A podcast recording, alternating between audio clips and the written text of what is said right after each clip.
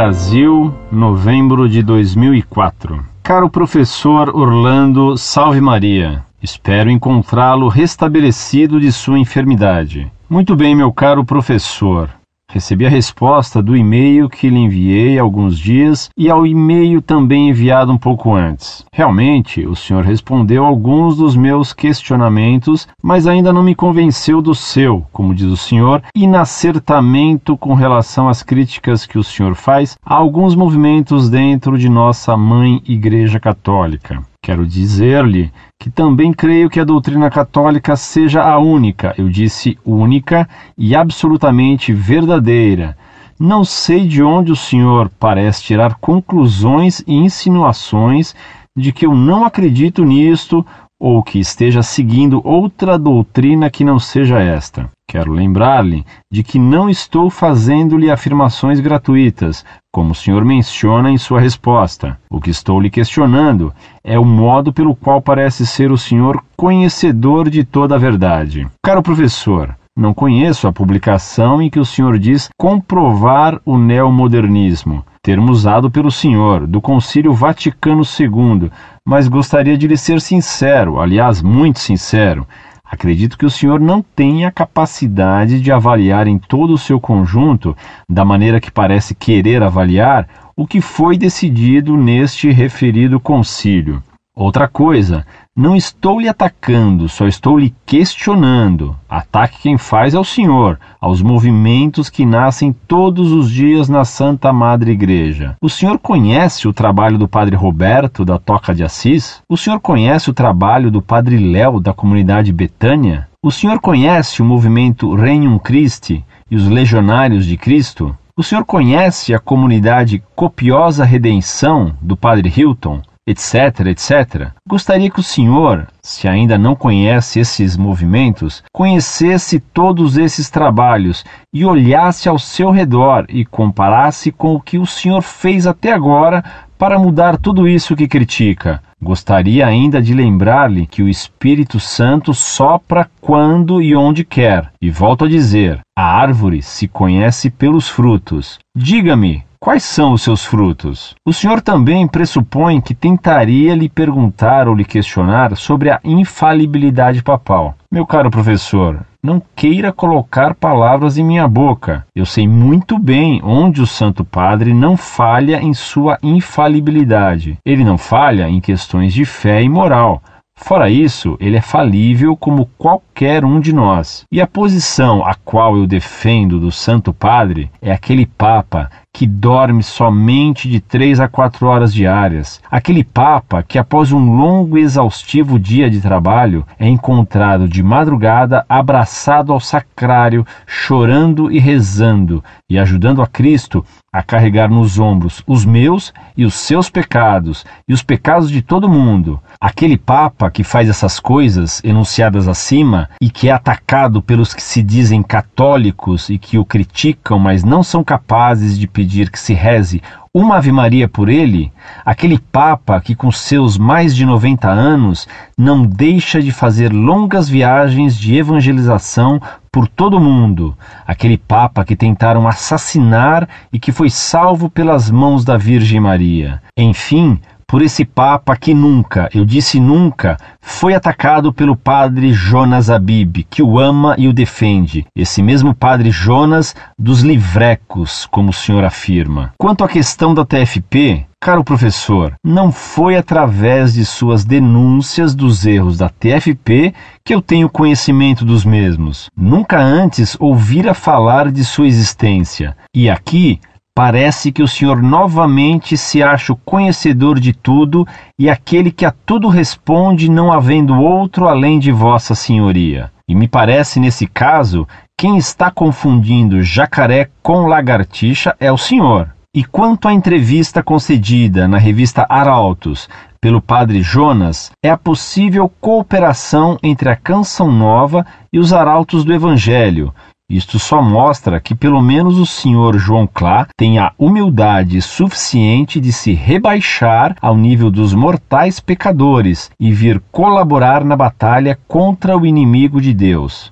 Quero lembrar-lhe que o mesmo João Clá teve também a dignidade de se ajoelhar diante do Santo Padre, o Papa João Paulo II, e lhe beijar o anel papal e reconhecer com esse gesto sua representatividade divina na Terra. Caro professor, não preciso avisar o Padre Jonas de quem é João Clá. Ele, o Padre Jonas, tem santidade suficiente para discernir com quem ele faz parcerias e com quem ele anda. Caro professor, Quanto à questão da incorrupção do corpo de Sua Santidade, o Papa João XXIII, muito me admira o senhor usar de um livro escrito por um ex-padre. Aliás, o termo é usado erradamente pelo senhor.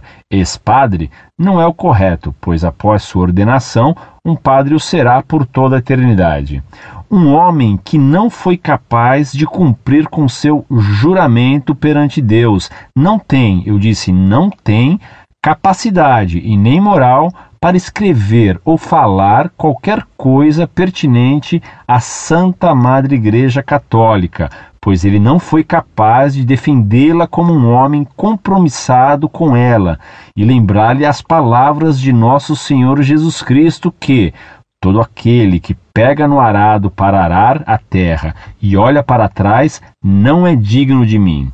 Além disso, o senhor está afirmando, através de alguém que não tem autoridade moral para falar a respeito do que aqui discutimos, que o corpo que está em exposição em Roma é um falso milagre ou uma fraude.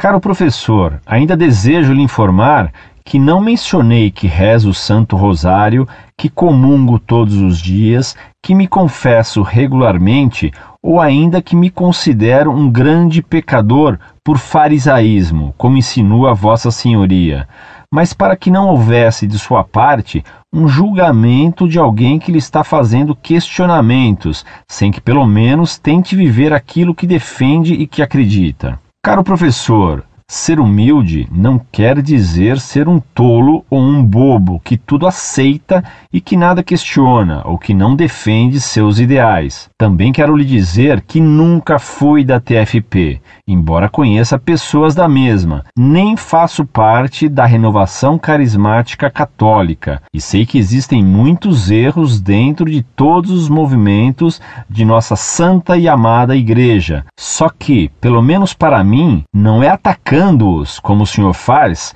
que conseguiremos fazer com que esses erros sejam corrigidos. Lembro-lhe que São Pedro negou ao Senhor Jesus Cristo por três vezes, e isso não fez dele menos santo.